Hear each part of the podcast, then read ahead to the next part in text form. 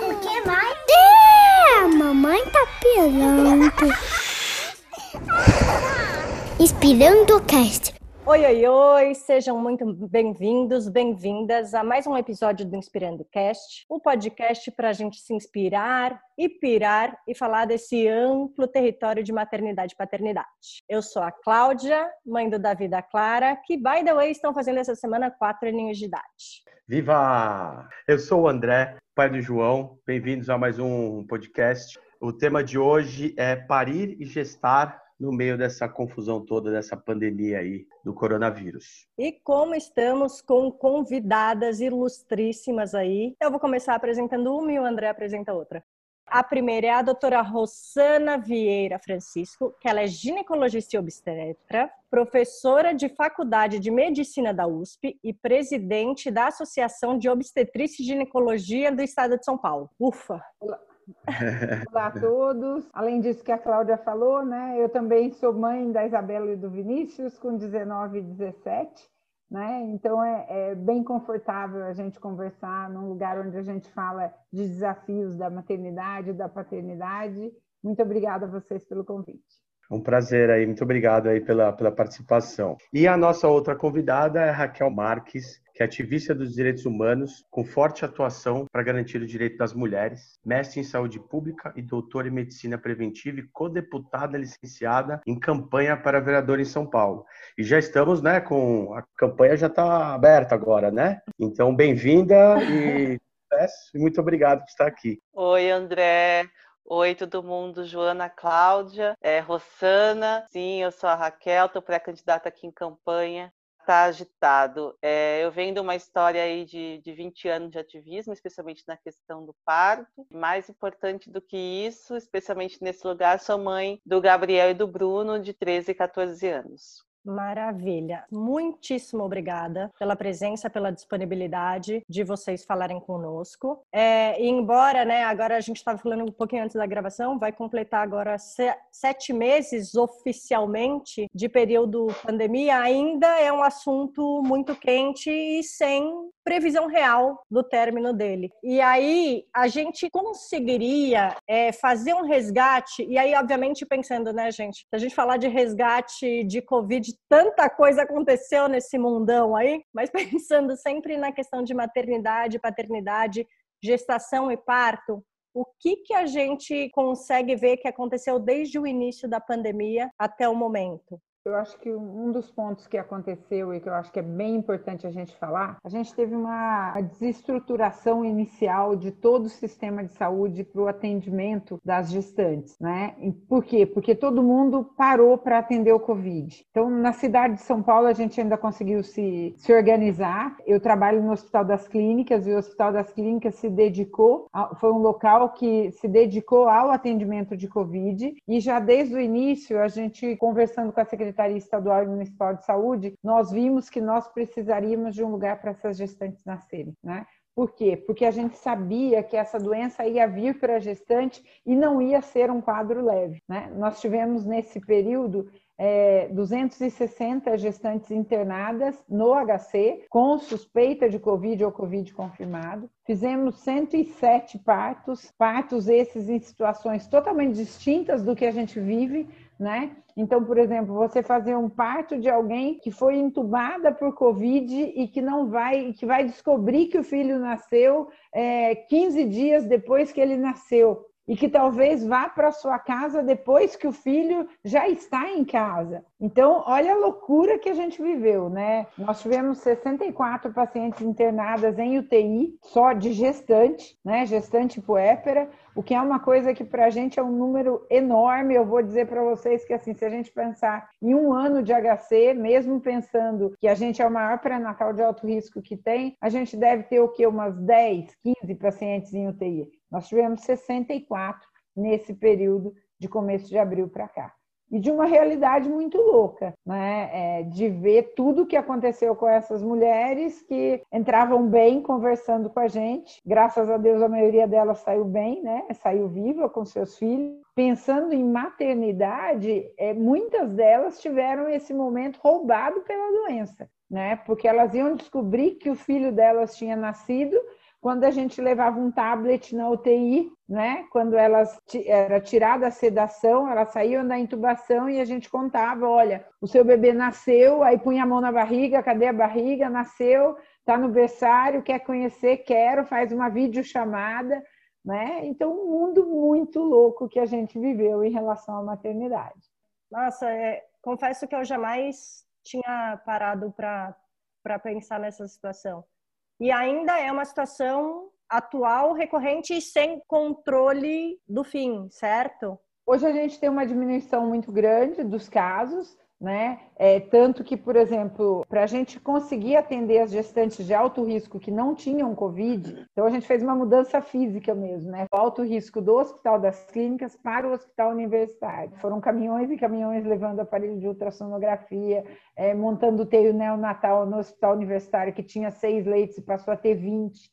Né, para a gente cuidar do alto risco. A situação melhorou um pouco, então hoje a gente tem menos gestantes, é, com Covid, acompanhando o que está acontecendo na, na própria cidade mesmo, a ponto que agora, no final de setembro, a gente conseguiu voltar essa estrutura do alto risco para dentro do HC. Mas o HC ainda mantém uma área para atendimento de pacientes Covid. E, e preocupa muito é, para todos nós, porque as pessoas, todo mundo está cansado, né? Então, ninguém está aguentando mais usar máscara, ninguém está aguentando mais não abraçar, né? E, e, a gente precisa fazer um alerta muito grande para todas as gestantes que elas continuem tomando cuidado. Por quê? Principalmente se a gente tiver é, retorno de aula em escola, né? Então elas vão estar numa situação mais vulnerável. Então, tomar os cuidados, usar máscara, se proteger, sair de casa só no que for necessário mesmo, porque é, o número de pessoas que ficam numa situação mais complicada é, é, um, é um número pequeno, mas é uma situação muito grave.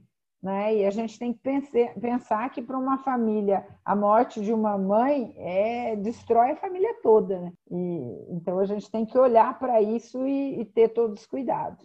Raquel, fala um pouquinho para a gente também. É um problema com muitas dimensões, né? Tem a dimensão imediata, a dimensão biológica, epidemiológica, mas a saúde, segundo a OMS, é mais do que isso, né? Segundo a definição da OMS, saúde é o bem-estar físico, psíquico e social, a saúde é biopsicossocial, acho que saúde também sem direitos ela fica muito comprometida. Então, a pandemia trouxe esse dilema entre direitos e epidemia, entre o biológico e o social, entre o vírus e as necessidades subjetivas, até que ponto a gente pode suprimir completamente um lado em detrimento ao outro, ou quando esse vírus ele é usado na verdade também para atingimento de outros objetivos e vira uma desculpa, né? Imediatamente, quando chega a pandemia, a primeira coisa que a gente vê é que os serviços eles são mobilizados, obviamente, é, com relação aos vírus, e o atendimento de pré-natal no país fica muito comprometido. Então, várias mulheres que estavam gestantes, e é super importante para um bom desfecho que ela tenha um número mínimo de consultas no pré-natal, elas ou deixam de ir ao serviço com medo de se contaminar, ou os serviços são fechados é, por não saber lidar com a da pandemia que chega ou por serem mobilizados é, para linhas de frente do próprio atendimento aos doentes contaminados. Então, essa é uma questão que no, muito nos preocupou o acesso ao pré-natal, que no final das contas é acesso à saúde, a redução de mortalidade materna, é uma série de coisas importantes. Vocês também vão escutar a história da Isa, que é mãe do Caê, que nasceu dia 24 de junho de 2020 e também é, da Gabi e do Felipe, que são pais da Aurora, que nasceu no dia 8 de julho, num parto domiciliar de 14 horas. Então se preparem que tem muita história boa para ouvir. Gabi, antes do nascimento da Aurora. Quando começou o lance da pandemia, eu estava trabalhando normal, eu saí até uma semana antes de todo mundo sair, que o pessoal, na, como eu trabalho em academia, eu dou aula de yoga em academia, então eu tenho um fluxo de pessoas muito grandes. Então, cada turma tem 30 pessoas, 20 e poucas pessoas. Então, quando começou esse lance, eles já me tiraram de campo, assim, eu saí numa boa, eu falei, nossa, beleza, tanto que os alunos nem queriam me beijar, dar boa noite, dar bom dia, e eu, ai, nada a ver, eu ainda estava muito no. Eu não tenho TV, eu não assisto jornal, nada. Então, assim, eu estava tava entendendo que estava acontecendo alguma coisa, mas eu estava na. Tá tudo bem, podemos beijar, podemos abraçar. E aí foi quando começou tudo isso. Então, eu vim para casa e as preparações começou a dar uma adiada, porque aí é, as comprinhas das coisas dela, o fluxo de trabalho deu uma boa diminuída, que aí todas as aulas deram uma pausa. Aí eu falei assim, como que eu vou conseguir contribuir com esse momento e não ficar estática em casa? Aí eu comecei lives. Eu comecei desde o dia, acho que foi 17 de março, foi bem no comecinho mesmo. 17 de março eu fiz a primeira live no Instagram e foi aí que eu comecei a acompanhar todos os meus alunos e foi quando eu consegui observar que isso me dava força para passar pela pandemia porque aí eu não ficava pensando na pandemia, o que poderia acontecer, o que ia acontecer com o meu trabalho, que eu sou autônoma, querendo ou não, mesmo trabalhando na academia, professora de yoga. E aí eu fiquei reclusa aqui, eu fiquei tranquila, porque eu falei, nossa, tô em casa, tô curtindo a gestação, não tô tendo que pegar a condução, pegar trem, ônibus, com o barrigão crescendo. Então, para mim, esse período todo, né, do início até agora, dá uma assustada de vez em quando para pensar, tipo, ai, é uma coisa invisível, mas foi um benefício para mim e para meu marido, porque a gente conseguiu curtir muito mais a barriga, eu consegui ficar muito mais quietinha, porque eu sou uma pessoa muito agitada, mesmo sendo professora de yoga, eu sou muito elétrica, então eu tô o tempo inteiro, eu dava mais de 20 aulas por semana. Então, se não fosse a pandemia, eu acho que a minha gestação não teria sido tão tranquila quanto foi agora. Né? O Felipe talvez não pudesse ter curtido tanto, né, o início da mexida da barriga, né, dela reconhecer, ela só reconhece quase a minha voz e a dele, porque a gente não tem TV a gente não vê ninguém, né? Então, toda vez que ele fala com ela, ela já dá uma mexida tal. A única coisa que pegou é o lance de chegar móveis, de ir nas, na, nas consultas, né? Então é todo um trâmite. Na hora que é para sair para consulta e passar álcool e luva e prende cabelo, depois chega e tira tudo, mais para uma prevenção mesmo, né? Eu não tenho convênio, mesmo trabalhando numa empresa, eu não tenho convênio. Então, eu estou sempre pelo SUS, desde o início do pré-natal. Ele é um amor, mas sempre colocando umas preocupações. Então, desde o início, ele ficava falando que minha placenta estava baixa, sendo que nem necessariamente era um período de falar que a placenta estava baixa. Então, ele sempre me colocou um pouquinho de preocupação para eu ter uma gestação mais, digamos assim, mais calma, porque eu sou uma pessoa muito agitada, dava muitas aulas. Aí, quando iniciou a pandemia, ele diminuiu a quantidade, por exemplo, de exames. Ele não, não passou os exames, o último de sangue. Quem me passou foi minha parteira, porque aí eu contratei uma equipe para fazer o meu parto em casa. Então, ela falou, Gabi, para isso eu preciso saber pelo menos como está o seu ferro. Ela pediu B12, vitamina D, acabei não fazendo, fiz uns outros, fiz mais um ultrassom, mas tirando isso, ele super cortou os exames. Então, ele falou assim: aglomeração, a gente vai diminuir a quantidade de consultas, mas ele falou: eu quero que você saia o menos possível, não veja crianças, não precisa né, ficar andando por aí. Tanto que as consultas eu sempre marco às sete da manhã, então eu sou a primeira. Eu chego, é às sete, ele fica comigo quase uma hora, me tirando todas as dúvidas, mas ele tirou toda a bateria dos exames de final. Depois houve a questão da necessidade de diminuição de pessoas na cena do parto, né? Então, assim, todo lugar onde você pudesse não só no parto, em todos os lugares, né? Que se pudesse ter menos pessoas, evitar aglomerações, é, isso se tornou um imperativo. Uh, só que existe aí um direito assegurado desde 2005, que é o direito a acompanhante e, em alguns lugares, o direito à doula, né? E aí tudo isso foi suspenso em decorrência da pandemia. E aí fica a pergunta, né? O quanto que isso afeta o desfecho do parto e o vínculo, enfim, a gente volta e também em certos lugares que já não gostavam muito mesmo dos acompanhantes das doulas, né? Isso vira desculpa perfeita. Num terceiro lugar, também houve aí em alguns é, cidades a questão do desmonte de hospitais e maternidades. Então, alas inteiras de hospitais que atendiam é, 20, 30 gestantes passaram a, a ser fechados só para gestantes Covid e atendiam três, quatro gestantes. E às vezes isso também vem é, numa onda de já querer exterminar um determinado é, serviço de atendimento ao parto, e aí primeiro ele se transforma num serviço Covid e depois ele não volta a ser a maternidade que era antes. E aí, gestantes que estavam naquele hospital de referência, que eventualmente haviam nascido elas mesmas naquele mesmo hospital, que estavam, já tinham tido outros filhos naquele hospital, elas passam a ter que ir para outro distrito, outra cidade, outro lugar para ter seus filhos, porque aquilo se tornou uma maternidade Covid. Acho que para mim, que luto há muito tempo com relação aos direitos na assistência e, e um modelo menos é, médico centrado quando possível, é, para mim ficou muito evidente que fez muita falta nessa, nessa pandemia um lugar onde não se misturasse saúde e doença, porque parto não é doença, é fisiológico, né? As casas de parto, se elas existissem em maior número, teriam feito muita diferença para que as gestantes pudessem, enfim, ter os seus filhos com uma outra estrutura, com profissionais que não são plantonistas, eh, no sentido de que rodam vários hospitais, como os profissionais médicos costumam ser. As, a, em casas de parto são enfermeiras, elas tendem a ficar mais focada num único serviço. Isso é, circularia menos riscos e menos tensão. Talvez eu acho que isso fez bastante falta nesse momento.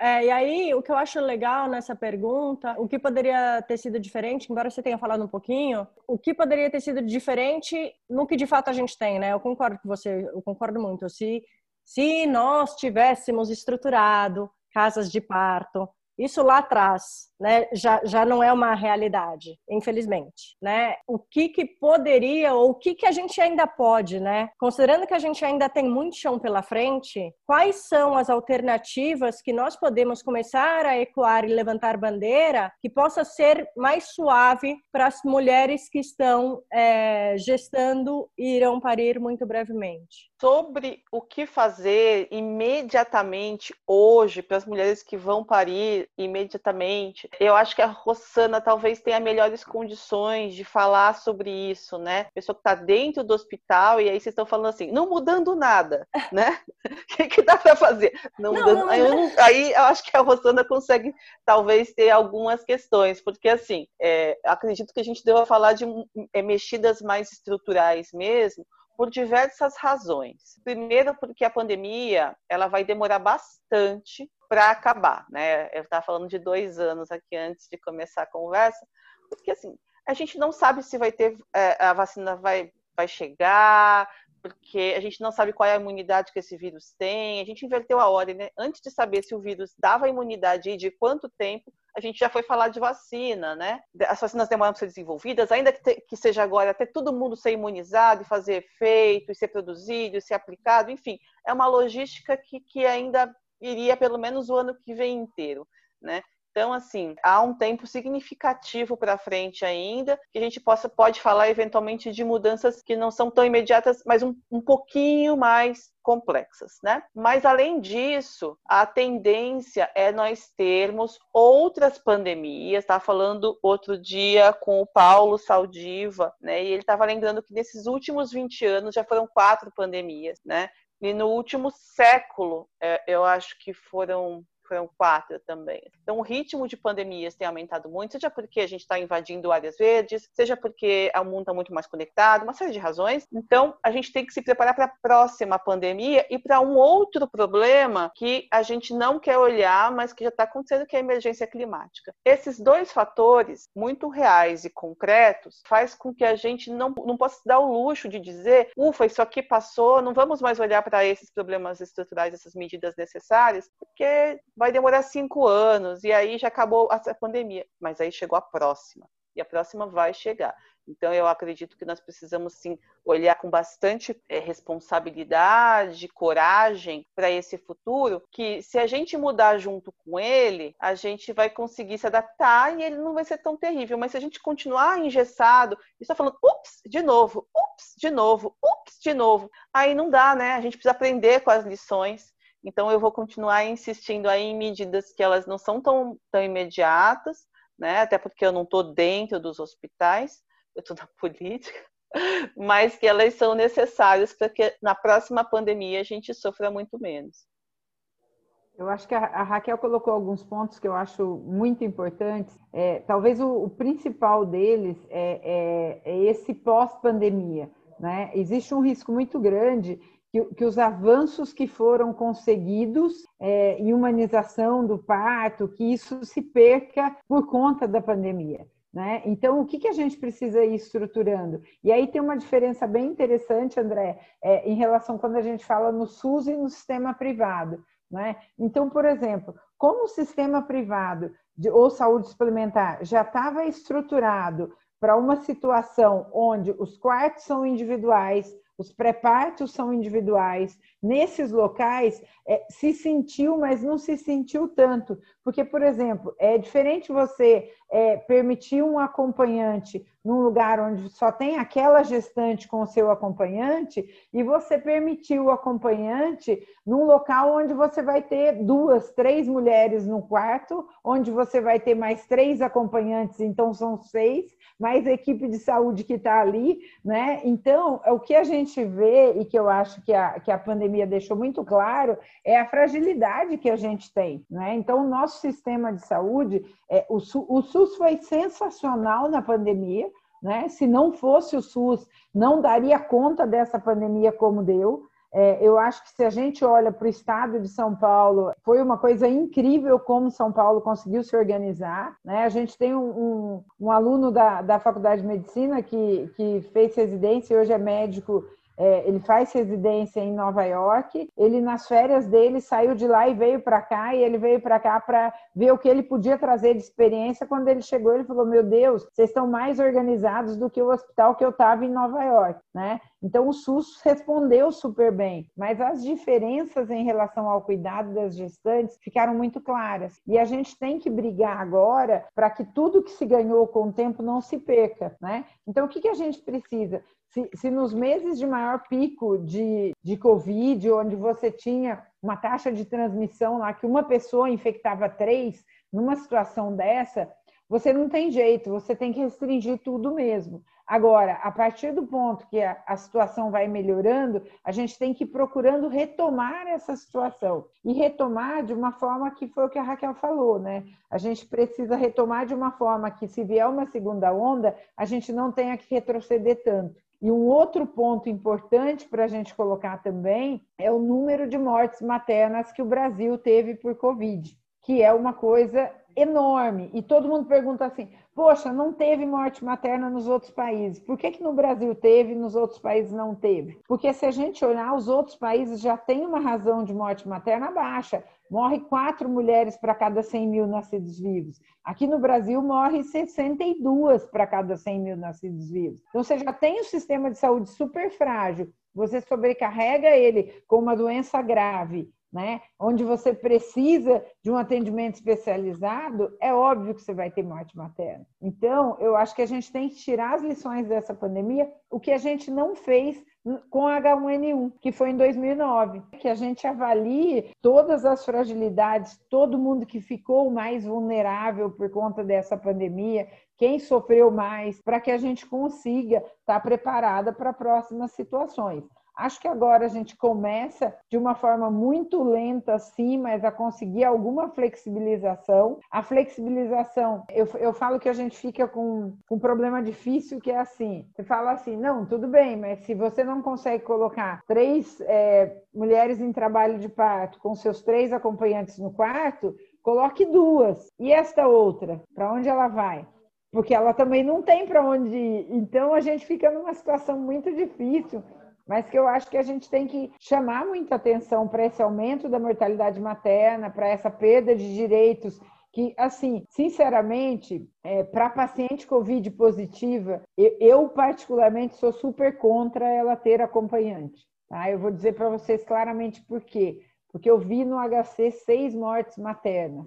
Essas crianças ficaram sem mãe se o acompanhante, o acompanhante dessas seis mulheres não teve Covid. Se ele pegasse Covid e morresse porque eu permiti que ele ficasse ali como acompanhante, eu acho que eu não me perdoaria nunca. Que são coisas que a gente não pensa no dia a dia. Por outro lado, agora tem uma situação de retomada, vamos trabalhar para retomar com melhor qualidade e para permitir o retorno do acompanhante. Né? Então, acho que a gente tem que é, equilibrar isso, porque senão a gente sai igual e sair igual depois de passar por tudo isso é muito triste, né? Não dá, não dá, não dá, né, Raquel? É muito triste e, e, e assim, uma conta que não se faz, se faz muito a conta do quanto custa reformar um hospital para poder fazer botar mais leitos ou salas separadas, enfim, se faz muitas contas desse tipo, mas não se faz a conta do quanto se gastou na Covid, por exemplo, é, do não cuidado, né? Porque assim, quando você não cuida nesse momento, as pessoas ficavam mais ou menos 15 dias na UTI, a UTI a, a R$ 1.500 por dia no SUS, mais ou menos, 45 mil reais voavam ali né? Sem contar as pessoas que ficaram é, nos hospitais de campanha, remédio, pessoas que se ausentaram do trabalho. Há um custo da não ação, da não atitude, que ele é muito alto. Então, nós precisamos parar de fazer aquela conta boba, aquela economia porca, né? De que ah, a gente não tem dinheiro para fazer isso, mas depois você tem que tirar dinheiro de onde não tem para é. remediar o problema. Quer ver um lugar onde isso acontece muito? É com relação às escolas. Quem estudou numa escola pública antiga, ou mesmo numa escola particular, aquelas centenárias católicas, né? Você vai ver que o prédio delas são prédios com enormes janelas, grandes ventilações. No começo do século passado, a, a gente não conhecia a microbiologia ainda, as bactérias e os vírus, mas havia uma suspeita de que existiam os miasmas, como eles chamavam, né? Que alguma coisa se transmitia pelo ar e que para evitar isso era preciso que os espaços tivessem muita ventilação. Então, um espaço como uma sala de aula com várias pessoas tinha que ter um pé direito muito alto, portas e janelas muito grandes, uma boa ventilação e iluminação para que esses miasmas, como eles chamassem, né, não se transmitissem e as pessoas não ficassem doentes. De lá para cá, a gente dominou os processos de cura, entendeu como tudo isso funciona, desenvolveu antibióticos e assim por diante. Só que nós ficamos muito atrevidos e negligentes com relação à proteção e promoção da saúde. A gente só ficou focando na recuperação. Ah, já que a gente tem remédio, a gente não precisa cuidar para que as pessoas não adoeçam. E aí você vai ver os prédios das escolas atuais, né?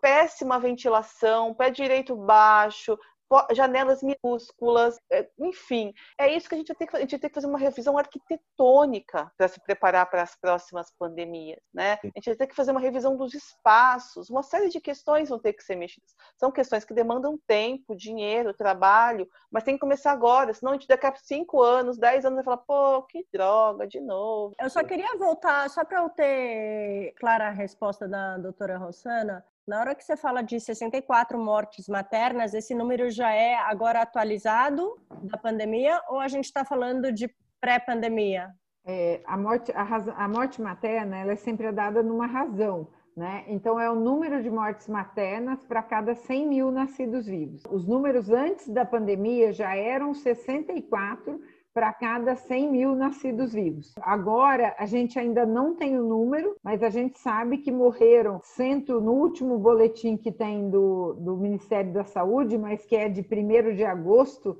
a gente vê praticamente 300 mortes maternas, que são mortes de gestantes ou de puérperas por Covid. A Raquel ainda chamou atenção por uma coisa que é o seguinte: além de quem morreu por Covid, tem quem é. morreu desassistido, Sim. né? Que Sim. precisava da assistência, mas assim, todo mundo fechou o olho e falou: agora sou Covid, para aí. Então, então por exemplo, é, isso foi uma coisa que chamou a nossa atenção até na cidade de São Paulo, né? Porque, por exemplo, quando o HC resolveu, nós vamos deixar um grupo aqui para atender Covid, né? É, o que, que a gente fez na obstetrícia? Nós pegamos o nosso grupo inteiro, né? E a gente se dividiu. Então, nós somos em quase 40 pessoas, entre professores da Faculdade de Medicina e médicos do HC. A gente deixou uma equipe de 16 médicos no HC é, e a outra equipe, os outros 24, foram para o hospital universitário para atender o alto risco. Quando a gente olha assim o que a gente fez, a gente atendeu de, de, de abril até fim de agosto 5 mil consultas no hospital universitário só de gestação de alto risco. Então a gente não parou, mas a gente começou a perceber que exatamente o que a Raquel falou, por exemplo, ah, esse lugar aqui é um hospital e maternidade, né? Então, o hospital vai virar Covid e a maternidade some. A maternidade não some, porque se ali nasciam duas mil, três mil, quatro mil pessoas por ano, elas têm que continuar nascendo, né? Então, com isso, a gente conversou com a Secretaria Estadual de Saúde. Primeiro, a gente se acertou no HC para ver se a gente teria uma estrutura para conseguir receber todas as grávidas da cidade de São Paulo e da Grande São Paulo que tivessem quadro grave de Covid, né? A gente viu que teria a estrutura, porque lá também foi aumentando o número de leitos de UTI, né? O HC é, ele saiu de 84 leitos de UTI foi para 300, então aumentou muito, né? E com isso a gente a gente teve o apoio dentro da instituição, não? Pode dizer para a secretaria que vocês vão assumir que a gente dá a estrutura e a gente acertou com a secretaria estadual e secretaria municipal. Então, por exemplo, um hospital tinha um caso grave de Covid, né? E não é grave assim, precisando de UTI. A gente determinou assim, ó, todo mundo que estiver precisando de qualquer, que seja um catéter de oxigênio, tá? Para conseguir manter uma saturação boa, encaminha para a gente, tá? E com isso, então a pessoa já encaminhava, a central de regulação já mandava para o HC é, a gente fez um fluxo que chegava na nossa regulação, era assim, é gestante, passa para obstetrícia e aceita, que foi o que a gente conseguiu organizar. Com isso, os outros hospitais puderam voltar a atender as gestantes. Né? Mas quando a gente olha no Brasil todo, é, a gente vê que tem uma foi uma dificuldade muito grande, porque é, o Covid ele vem como uma avalanche, né? Então a impressão que você tem é que você tem que parar o mundo para atender o Covid. E no começo, até pré-natal parou muito, outra coisa que parou que a gente não fala tanto, né?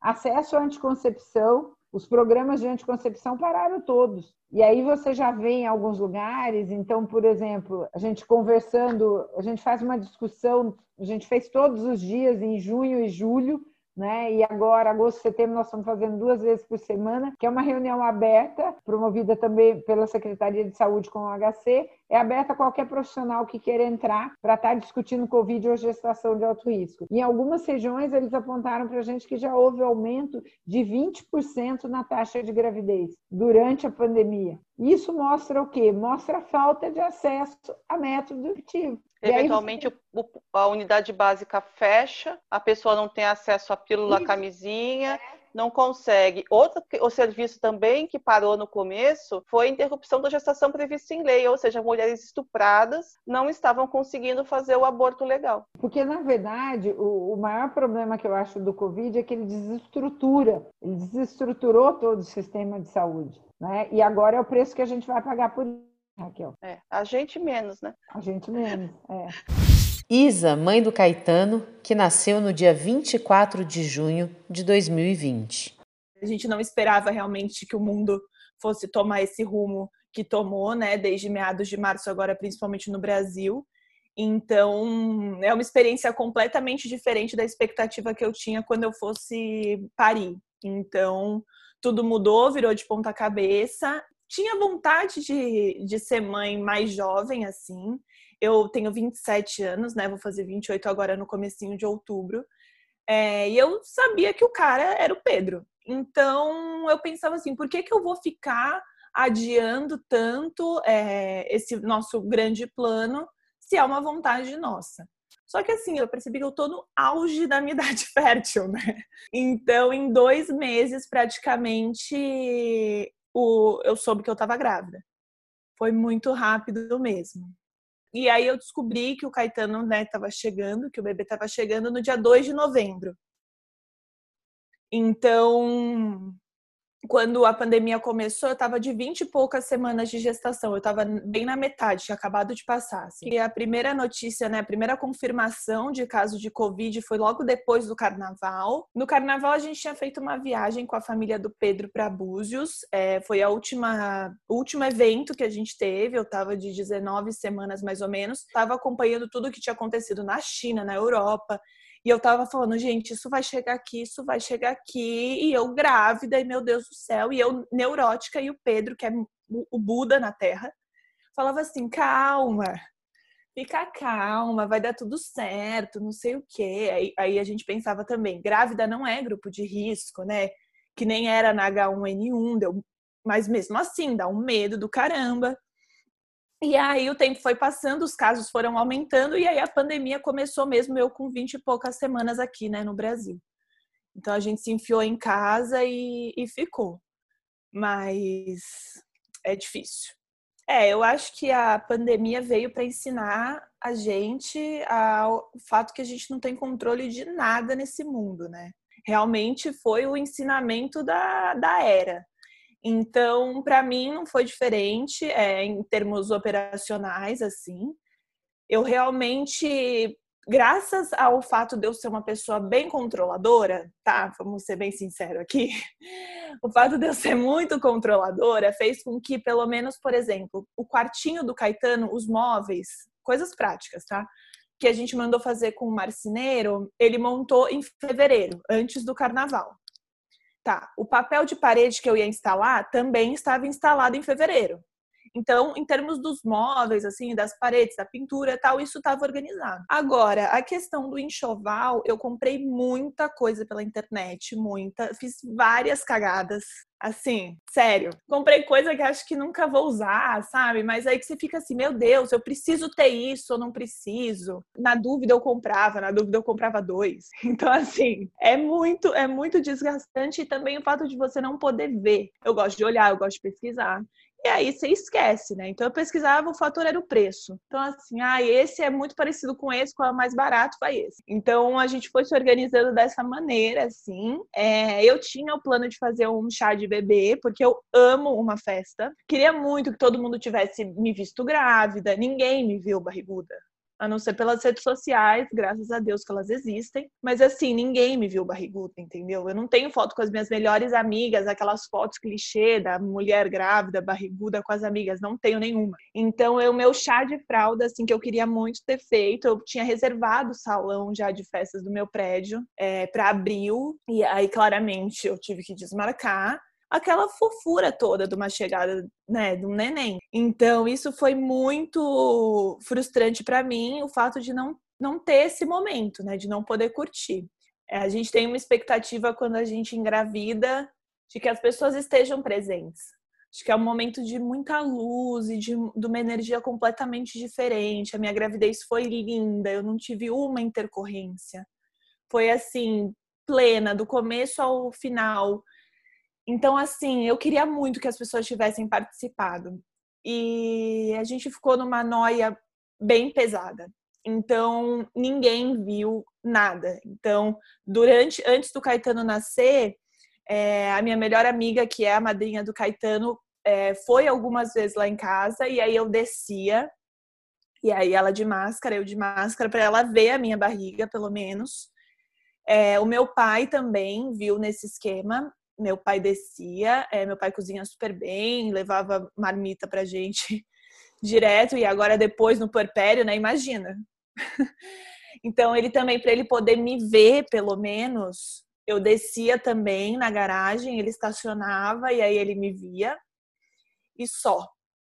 Então ficou um pouco de um vazio, assim, né? Porque eu fiquei minha barriga ficou linda, eu fiquei me achando incrível, entendeu? Quando a gente começou, né, a, a quarentena, a minha barriga não tinha aparecido.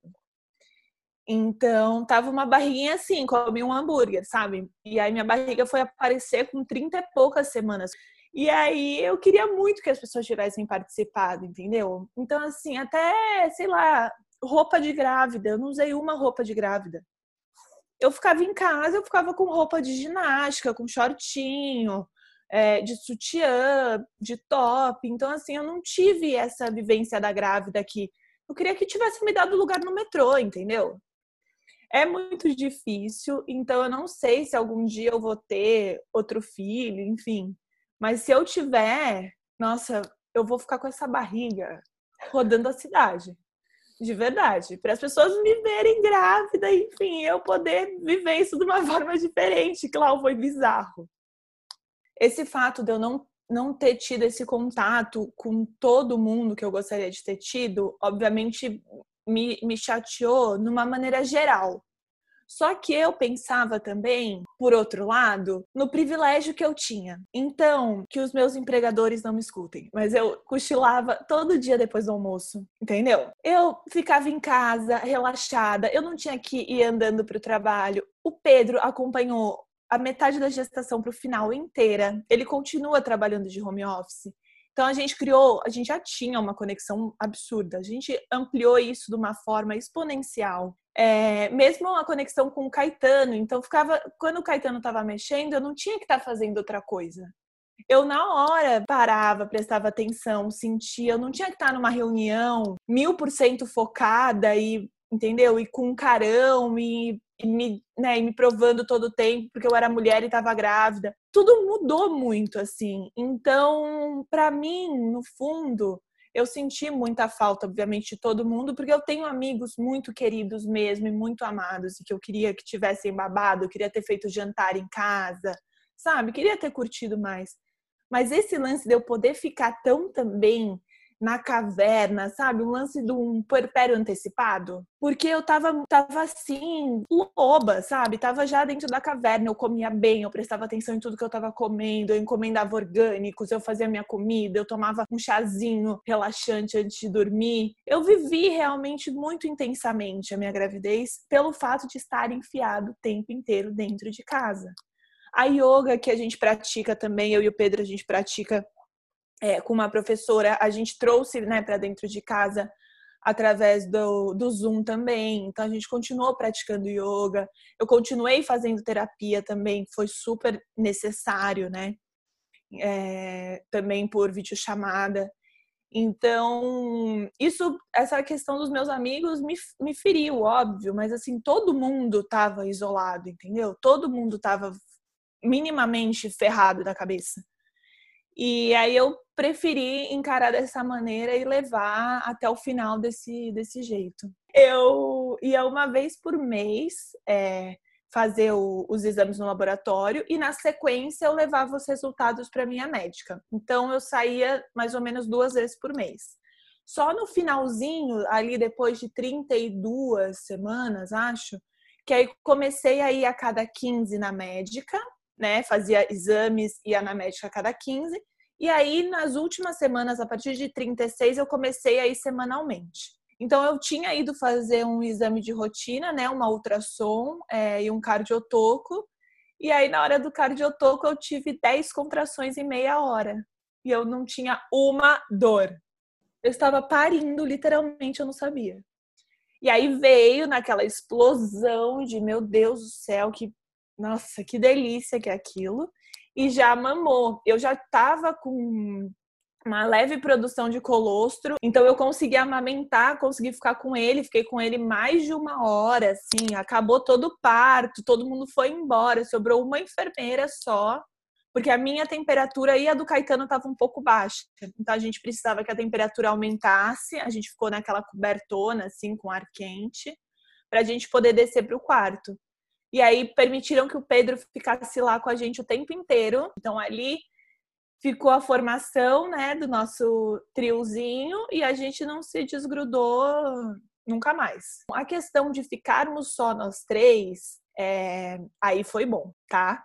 Diferente da questão de ninguém me ver grávida, que me deixou meio grilada e tudo mais, a questão de, do pós-parto, dos dois primeiros dias, você poder ficar, você, o seu neném, e o seu parceiro, para mim foi o melhor dos mundos. Porque primeiro que a gente aprendeu absolutamente tudo, né? Eu nunca tinha trocado uma fralda, o Pedro idem. Então, elas ensinaram, elas ensinaram o Pedro a dar o banho, a gente ficou completamente colado com ele. Eu, toda hora que amamentar, chamava a enfermeira, a enfermeira vinha. Então, a enfermeira capacitada vinha e falava para mim: olha, faz assim, faz assado e tal.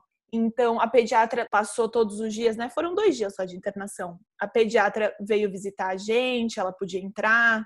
Eu fiz um curso que chama, um curso maravilhoso, também vou enaltecer aqui, que chama Entendendo Intensamente a Treta Após o Nascimento. Chama EITA. Maravilhoso! É da Casa Lumos. É, na verdade, eu ganhei um presente da nossa amiga Lu Rodrigues. Foi, foi uma rede de apoio maravilhoso, assim. A, a Lu, de maneira geral, mesmo longe, ela se fez muito perto. E ela me deu esse curso de presente. Então, a gente aprende o banho, aprende o sono, aprende como ninar o neném. A gente aprendeu coisas para essa vida mais pós-chegada do, do bebê. É, o Pedro é uma pessoa que tem um coração muito bom, muito mesmo, assim. É uma pessoa muito generosa em todos os sentidos. E aí, antes do Caetano nascer, eu tinha muito receio de tudo falava, meu Deus, como vai ser? Meu Deus, e, e, se o Caetano for aquela criança difícil, como é que vai ser? E se, eu não conseguir amamentar? E se o Caetano não dormir nunca? Eu tinha N perguntas e o Pedro falava assim para mim, meu amor, vai dar tudo certo. A gente vai conseguir, a gente vai dar um jeito. Eu falava, vai, tá bom, né? A balela para eu dormir sossegada, porque sempre antes de dormir a gente tem umas conversas mais cabeça, assim. Aí eu falava, vai, tudo bem, né? Tá bom, tá bom, vai dar tudo certo. Só que realmente, quando o Caetano nasceu, o Pedro renasceu igual eu renasci, entendeu?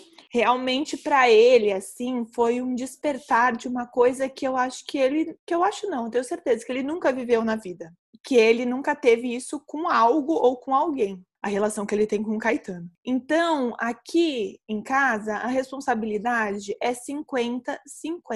Sempre foi e agora é mais do que nunca, tá bom? Então, é um conselho que eu dou aqui.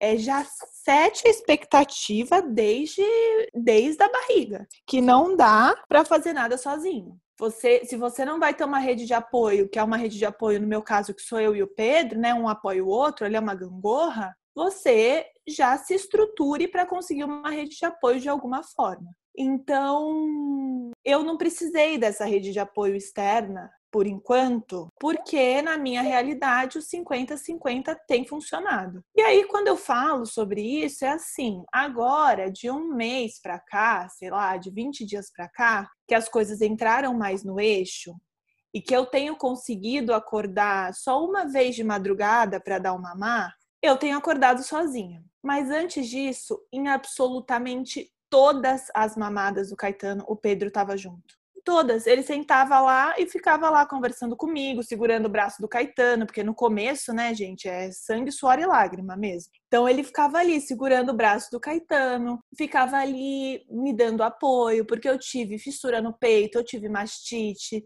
eu tive dificuldade para conseguir amamentar. O Caetano perdeu peso no começo, Clau, foi muito difícil. A gente teve que complementar com o meu próprio leite, então eu fazia bomba elétrica para tirar o meu leite para poder dar para o Caetano na colher dosadora. Então, foi uma saga esse primeiro um mês do Caetano. Por isso que agora eu falo que está melhor, que realmente está. Então, a participação do Pedro, banho é com o Pedro, trocar fralda é com o Pedro, Entendeu? O Pedro tá, voltou a trabalhar, mas ainda tá de home office. Então, eu consigo deixar o Caetano com ele para eu ir tomar um banho, para eu ir comer. Entendeu? É uma realidade muito diferente. E é o fato da gente dividir absolutamente tudo. Então, hoje, as madrugadas é, são assim. No meio da madrugada eu acordo quando o Caetano pede o mamazinho, eu dou, aí eu boto para rotar, eu nino, em um segundo ele tá dormindo. Mas também, se o Caetano acorda seis da manhã, que é o que ele estava acostumando fazer, né? Agora mudou um pouquinho. E quer ficar acordado a partir das seis da manhã, quem fica é o Pedro. E eu durmo até as nove. E tá tudo bem. Essa minha frase, que é a frase que eu mais falo mesmo, que é só falta ele dar as tetas, é porque com essa questão, por exemplo, da amamentação, que o Caetano tava com a pega errada, até a gente conseguir a consultora, tudo mais, demorou um pouco para engatar e aí o Caetano perdeu peso e teve que complementar com a colherinha. Quem dava a mamadeira da colher dosadora era o Pedro. Eu dava de vez em quando, mas assim, eu dava o peito e vinha a colher dosadora na sequência para garantir que o Caetano estava mamando. O Pedro dava. Então, assim, não é só o ato de você amamentar, não é só dar o peito. Amamentar é tudo que envolve um processo de amamentação. Então, assim, o homem é completamente capaz de fazer tudo que a gente faz. Eles são completamente capazes, eles têm que ter vontade. O Pedro sabe todas as vacinas que ele vai tomar o Pedro tem o contato da pediatra. Se algum dia eu não estiver, porque eu estou viajando, porque eu estou trabalhando, porque qualquer coisa que aconteceu, eu tenho plena consciência que o Pedro vai dar conta de cuidar do Caetano igual eu cuido. Gabi Felipe Paz da Aurora, nascida em 8 de julho de 2020. Ah, tem sido bom. No começo acho que a gente ficou um pouco mais restrito em casa, com ela quietinha agora que a gente deixou os familiares verem, a nossa rotina tem sido gostosa também, porque o Felipe está trabalhando de casa. Ele já trabalhava, mas aí que a pandemia ficou né, full time em casa, só sai para mercado. Então a gente consegue rodiziar bastante. Eu fico com ela, ele fica com ela. Então ele faz um atendimento, depois ele fica um pouquinho. E aí a gente tem conseguido curtir mais ela e ela curtir os dois com ela aqui, né, o dia inteiro. As noites ainda tem tido noites que ela acorda que quer brincar, noites que ela acorda com cólica que a gente não, ou cólico a gente não sabe o que que é. Mas tá gostoso, tá, tá uma descoberta. Tudo novo. Muita novidade. Tanto que a gente vai descobrindo um pouquinho dela, ela vai descobrindo tudo desse mundo. E aí eu vou tendo que ter uma maior paciência, porque é muito choro. E eu fico, meu Deus, ela tá chorando por quê? E agora tá chorando por quê? E agora o que que é? Então cada hora é um, é um momento que você fala, ai Senhor, tomara que não seja nada. E às vezes é um choro, sei lá, de irritação, de sono, de cólica. Todo neném chora. Não tem, não tem outra coisa que ele não vai. Ele vai dormir, mamar, ficar um pouquinho de boa, mas vai chorar. É. Foi muito emocionante para mim. Eu já sou um pouco manteiga derretida, né? Ainda trabalho lindo daquele, né? Eu me sinto privilegiado por ter participado do parto de ter pegado ela nas minhas mãos, assim, ela saiu nas minhas mãos, foi a coisa mais, mais maravilhosa do mundo, foi lindo.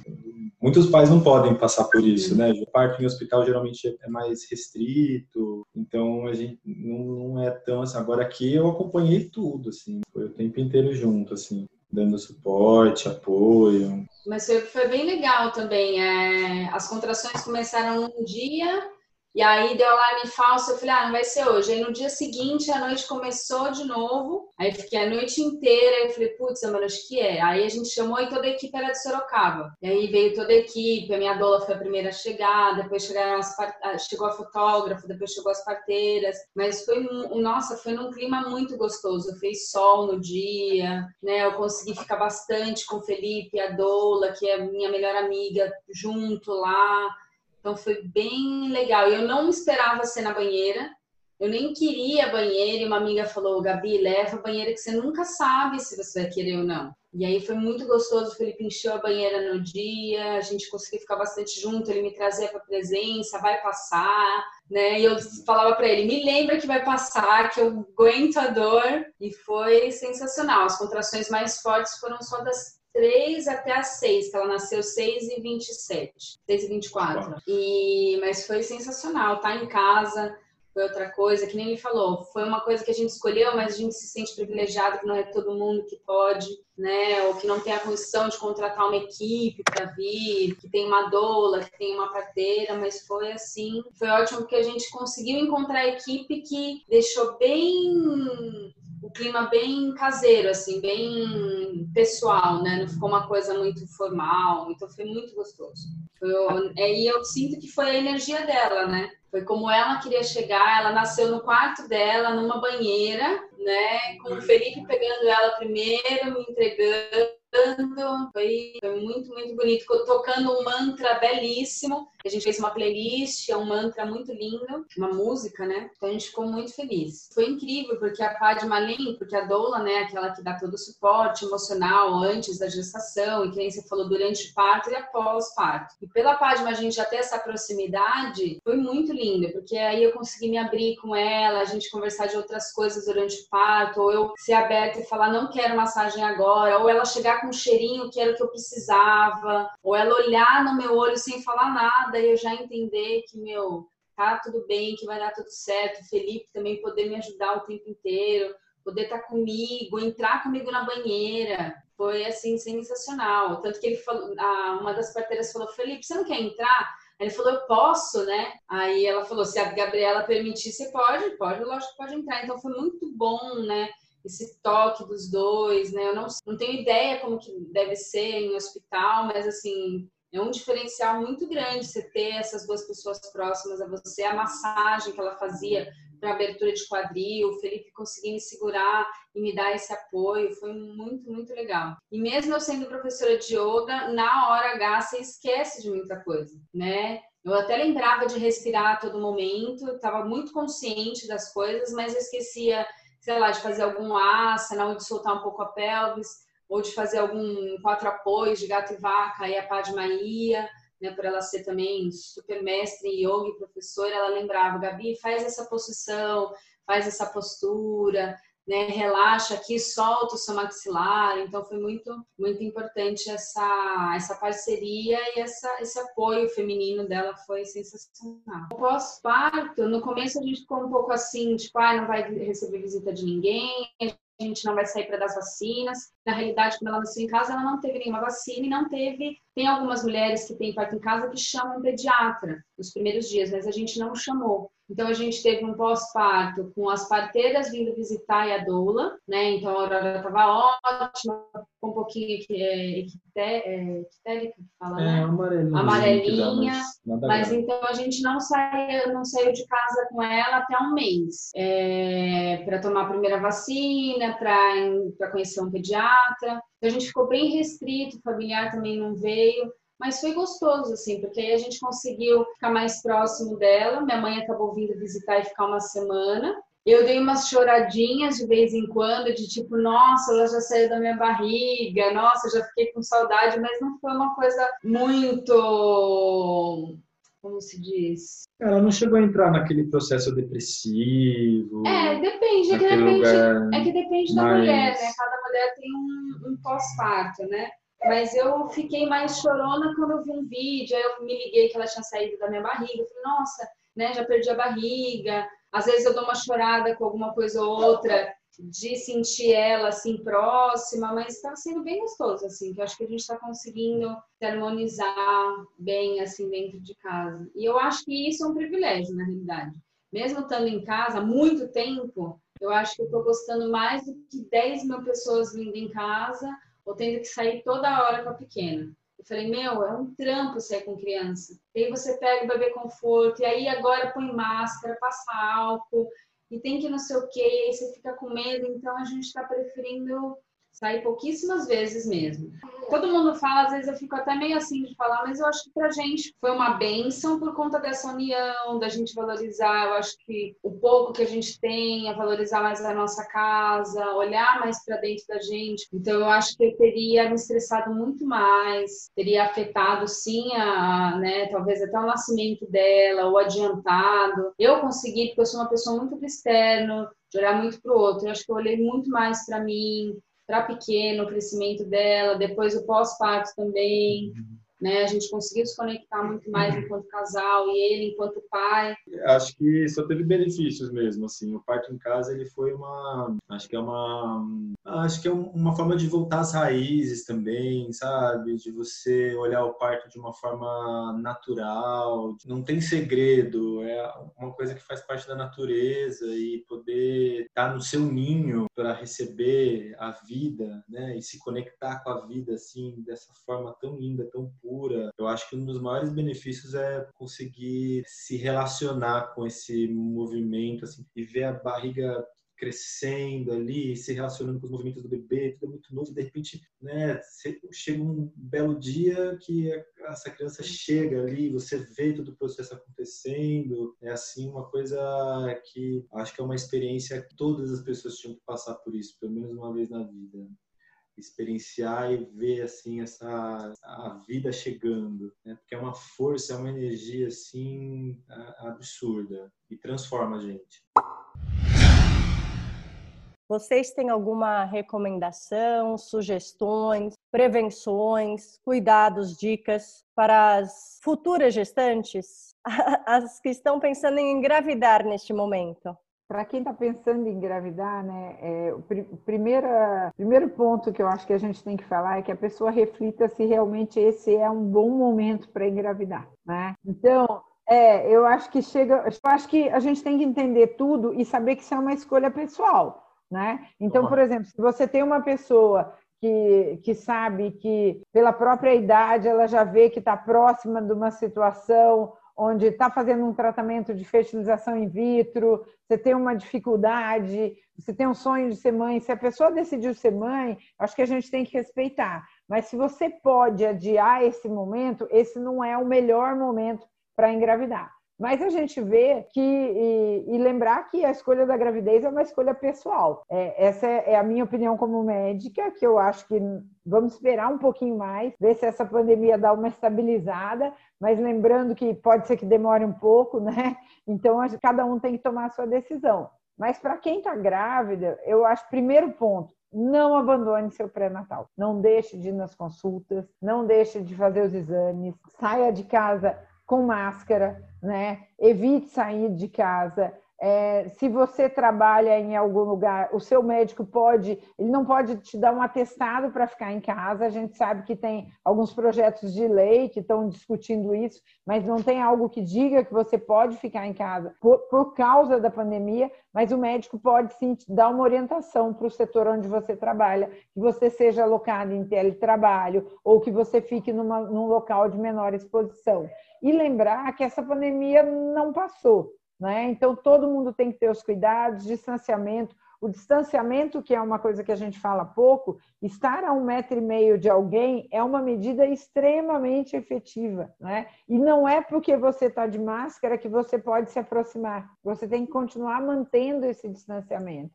Então, eu acho que isso é, são medidas que todo mundo tem que tomar e lembrar que você ainda deve se isolar o máximo que for possível. Então, se tem alguém que pode ir no supermercado para você, que vá ao outro enquanto você está gestante, né? Fica na sua casa, se proteja, cuide mais de você e tenha muita calma. E entenda que se você pegar Covid, isso não significa que vai dar tudo errado. A grande maioria dos casos vai evoluir bem, é, você vai conseguir se cuidar e se tiver uma internação, se precisar de algo mais complicado, que a gente também está aí para isso e para cuidar de todo mundo. Raquel, Quer complementar? Abril, maio e junho foram os meses mais críticos para a gente, é, de número de casos. Né? Nós chegamos a ter na nossa enfermaria 18 pacientes na enfermaria e 10 na UTI. Né? Nós estamos agora com duas pacientes internadas então, eu acho que mudou bem a situação, né? E, e mudou também é, o entendimento que a gente tem da doença. Então, hoje sim, o risco que você tem de pegar Covid é menor. A gente não sabe se ele vai aumentar à medida que você tem a flexibilização, mas para que ele não aumente, todo mundo tem que se sentir responsável por fazer não aumentar, que é usar máscara o tempo inteiro, né? Eu sei que é chato. Quando todo mundo achar que é chato, pensa na gente que é médico que além de usar máscara para ir de um lugar para o outro, usa máscara o dia inteiro. e às vezes a gente está com a N95 que é chato pra caramba, né? Então assim, põe máscara para sair de casa, pense em você e nos outros e acho que a gente vai bem. Boa. Obrigado. A pergunta que vocês fizeram, né, conselho para quem quer engravidar, eu vou na mesma linha da Rosana, mas assim, é, apesar de feminista e dizer que cada um pode escolher a sua vida, eu vou insistir com mais ênfase e vou dizer que esse não é um momento para engravidar. Mesmo, a menos que acontecer, porque as coisas acontecem, ou se para você for absolutamente importante, mas é, se esse é o momento, não é, não é o momento. Por várias razões, pelas questões de saúde que continuam presentes, pelo risco aumentado, tudo isso que a Rosana já disse, mas também porque as mães que voltam da licença maternidade, por exemplo, não encontram creches para poder deixar seus filhos. Todo um planejamento que havia do então eu vou trabalhar, então eu vou engravidar e depois vai ser assim, vai ser assim, isso isso veio por água abaixo. Os avós não estão conseguindo se mobilizar para ajudar a, a cuidar das crianças. Há uma série de de impactos que a maternidade hoje, especialmente de filhos bem pequenos, quanto mais pequeno, mais difícil. É, e bebês nascidos, então, muito, porque eu vou ter uma, uma, empregada doméstica, vou ter uma pessoa que vai ficar entrando e saindo da minha casa, isso aumenta o meu risco de infecção, é uma boa ideia, não é? Eu vou ter uma empregada e uma babá, eu vou chamar minha mãe aqui para me ajudar, e aí? Porque você não está mais isolado. Mesmo que você tenha uma única pessoa entrando e saindo da sua casa, é, pegando transporte público, indo para a vida dela, ela já não está mais isolada. Aí você tem já o seu companheiro que eventualmente não está isolado, sua mãe que não está isolada, sua empregada não está isolada, babá não está isolado, né? Quem ainda pode ter essa estrutura, ou irmã, ou seja lá o que for. Isso aumenta muito. E embora as crianças não costumem ter manifestações graves de Covid, eles também existem. Não é para ninguém, né, ficar desesperado se precisou de uma ajuda, se precisou de um apoio. A vida está aí e, e nem sempre as coisas conseguem ser perfeitas. Vamos que vamos, né? Tomamos cuidados, isolamento, afastamento, máscara. Criança menor que 5 anos não deve usar máscara, mas enfim, os adultos sim, limpar as mãos e tudo bem. Mas se você puder esperar realmente o momento é bastante tenso, né? Dá para depois ter uma gestação mais tranquila, fazendo suas aulas de yoga, de hidroginástica, massagem, tudo que aquela gestante sempre imaginou, receber visitas no pós-parto, né? Os parentes na maternidade, tudo isso está impossibilitado nesse instante. Então a idealização da maternidade ela fica bastante comprometida e, e, a dificuldade real também é importante. Agora, as mulheres que já estão grávidas ou que estão para ter seus bebês e eventualmente não estão conseguindo acesso a pré-natal no SUS, é, não estão tendo acesso a acompanhante ou doula quando a lei permite, ou que eventualmente seu hospital de referência mudou e quer questionar esses direitos que não estão sendo contemplados, a Defensoria Pública é o melhor canal para isso. Então, a Defensoria Pública é uma, um órgão do, do, governo né, que funciona como uma advocacia gratuita para quem não pode pagar. Então, ela trabalha muito esses direitos coletivos que não são respeitados. Vocês procurem Defensoria Pública do seu estado na internet, entrem em contato com eles, que eles já estão todos eles muito atentos à garantia dos direitos das gestantes, das parturientes, das puérperas. Nós já tivemos vários diálogos com a Defensoria nos últimos meses e vão saber orientar e eventualmente até judicializar algum direito que esteja sendo violado. Perfeito. Vocês estão falando coisas que estão tocando diretamente em mim, tá? Só para contextualizar, eu sou mãe solo de gêmeos de 4 anos de idade. E um ponto que me chamou a atenção é que sim, eu continuo em isolamento social, sem babá, sem diarista. Sempre que eu que eu preciso sair com as crianças, até porque sou eu e eles, eu enfio máscara nos meus filhos de quatro anos. Estou fazendo errado? Se eles se adaptaram, tudo bem. Abaixo de dois, não. A OMS, em agosto, falou que não era recomendável crianças abaixo de cinco, porque Isso. saúde não é só o biológico, né? Tem emocional e nananã, e, e, e, e essa obrigatoriedade de crianças abaixo de cinco anos usarem estava gerando muita angústia. Há tanto que hoje até se fala menos que 12, se a criança resistir muito, se for uma pessoa com deficiência, um autista, alguma coisa assim. Então, houve um entendimento que nem sempre as crianças conseguem cooperar e aceitar isso. Então, foi muito mais para preservar o outro todo da criança. Perfeito. Entende? Não, para outros tipos. É isso, Rosana? Cometi algum é, equívoco grave? é isso mesmo, é isso mesmo. Abaixo de dois anos, não, nunca, porque na verdade, assim, o risco de sufocamento da criança é muito grande. Né? E depois disso, na verdade, tem criança que se adapta super bonitinho, né? Você fala, põe a máscara, já vai lá, pega, põe, é. aí parece que nasceu de máscara. e tem filho... outros que é uma guerra, né? É. Então... O meu filho adora, mas eu percebi nesse último mês, adora assim, né? Aquela brincadeira, é. depois de um tempo já achar ruim, mas fica, entendeu mais ou menos isso? A máscara, ela é importante, André. Mesmo ah. quem já teve, mesmo uhum. é, a criança deve usar a máscara depois dos dois anos. O que acontece é que às vezes é traumático para a criança. Então você tem que, é, é, a gente tem que pensar que tem muita diversidade, né, de, de histórias, de vida, etc. Então, quando isso for muito traumático, os pais não devem traumatizar ainda mais. Não façam um cabo de guerra, mas que é importante, evita a contaminação, sem dúvida. Agora, eu entendo as crianças que na hora de, de brincar não queiram usar máscara, porque eu tentei correr de máscara. Gente, não dá, não dá, né? Então, é, é complica. É, mas é esse bom senso, essa gestão, esse manejo do risco que a gente tem que fazer a partir daqui. Se vai ficar sem máscara, então não chega perto de nenhum amiguinho, é completamente isolado mesmo. Esse manejo é o tempo todo. Sim, ótimo. É isso mesmo. Doutora, e sobre a questão de cesárea, né? A gente sabe que os índices de cesárea no Brasil são altíssimos um assunto, inclusive, abordado no nosso primeiro episódio. Como é que estão esses índices agora com a questão da pandemia? Eu acho que dados a gente ainda não tem, é, tá? Até porque os dados são liberados para a gente de uma forma mais tardia, mas não sei o que a Raquel pensa, a minha expectativa é de aumento. Aumento de cesárea? de cesárea? Eu acho. Sim, a... os dados foram muito interditados com esse negócio da pandemia o que é uma vergonha, o que é uma violação de direitos, o que é inconstitucional. Tem a obrigação de transparência, é um requisito ao lidar com a coisa pública, a publicidade, a transparência, a eficiência, a moralidade.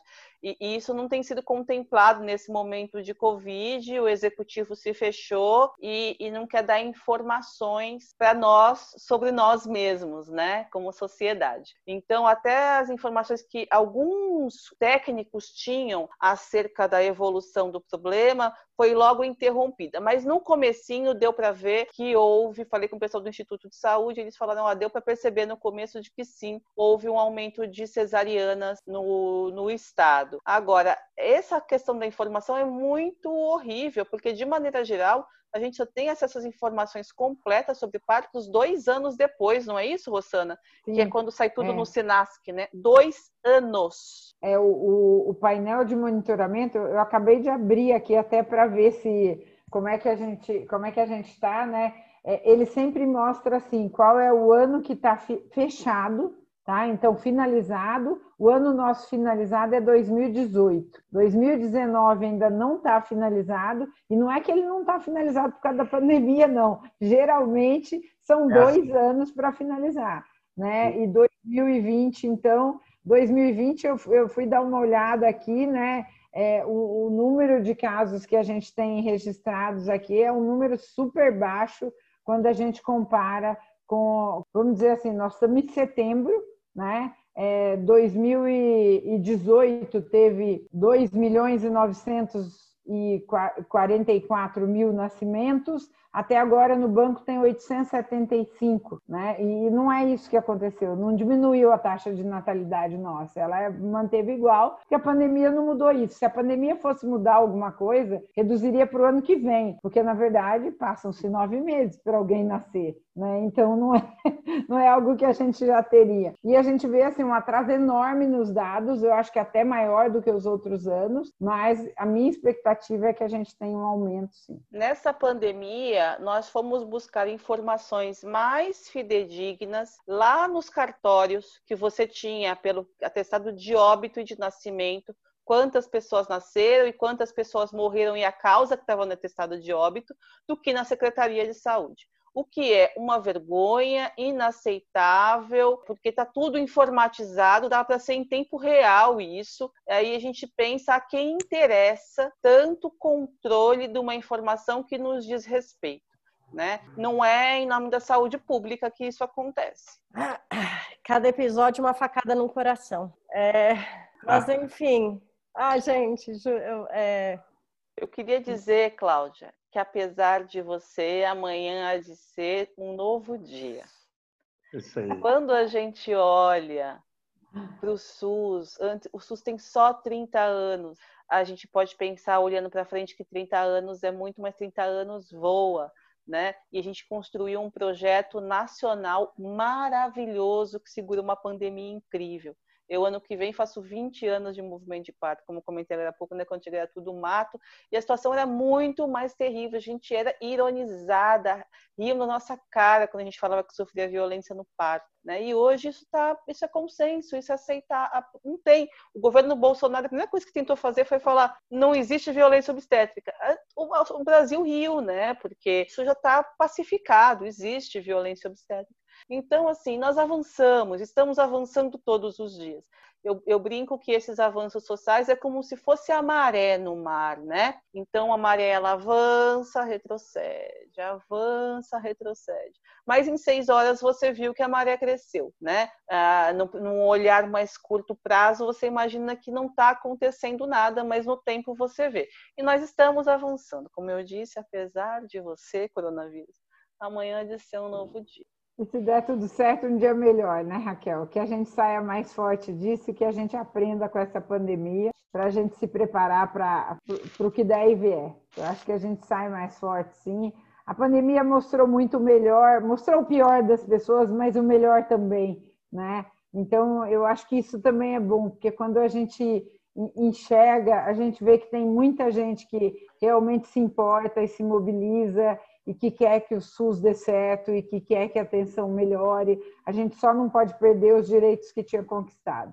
Então, eu acho que é, essa é uma briga que não pode parar. Né? Eu acho que ela teve que ser interrompida pela pandemia, sim, porque eu acho que é uma situação que a gente, a gente nem estava preparado para viver isso, mas que a gente volte a, a brigar pelo acesso à anticoncepção, pelo acesso é, ao, ao aborto legal para quem é, tem o direito, né, e que a gente consiga realmente dar acesso a pré-natal, pré-natal de qualidade, reduzir morte materna, que a gente enxergue as nossas mazelas, né, que não são poucas, mas todas elas têm solução. Basta que a gente se dedique e a gente vai conseguir avançar sim. Show de bola. É isso, é. Então, muito obrigado, Rosana e Raquel, foi demais. E a gente também fica o convite para uma próxima gravação, para a gente falar dessa coisa, de, né, dessa questão cesárea, parto normal, que a gente falou um pouquinho no final, mas acho que tem, tem assunto aí para mais um, dois, três, cinco programas, né? né? E é isso. Muito obrigado. Doutora Hassana, Raquel, muitíssimo obrigada pela presença de vocês, pela disponibilidade. E como o André bem colocou, o convite já está feito. Que venham mais vezes conversar com a gente. Obrigada a todos, obrigada Rosana, André, Joana, Cláudia, por essa conversa deliciosa, difícil, mas necessária, né? A gente precisa olhar os problemas de frente, com coragem, que não nos falta nenhum de nós, e resolvê-los, um por um, tijolinho por tijolinho. O que não dá mais é para a gente fingir que eles não existem ou falar, ups, aconteceu de novo. Agradeço muitíssimo o convite mesmo, estou à disposição sempre que vocês precisarem. Só ligar, a gente já conecta aqui, vamos embora. Cláudia, Joana, André, Raquel, foi um prazer enorme estar aqui com vocês. Né? Acho que é, é, é, muito bom quando a gente tem uma oportunidade de, de, conversar sobre os problemas que a gente tem, porque eu acho que é, é só conversando, é só entendendo melhor a realidade de cada um, é que a gente vai progredir, mas que a gente continue aí tendo oportunidade de estar junto e de construir uma, uma saúde melhor né, para mães e pais e filhos e para cada um dos cidadãos nesse nosso país. Obrigada. Inspirando Cast.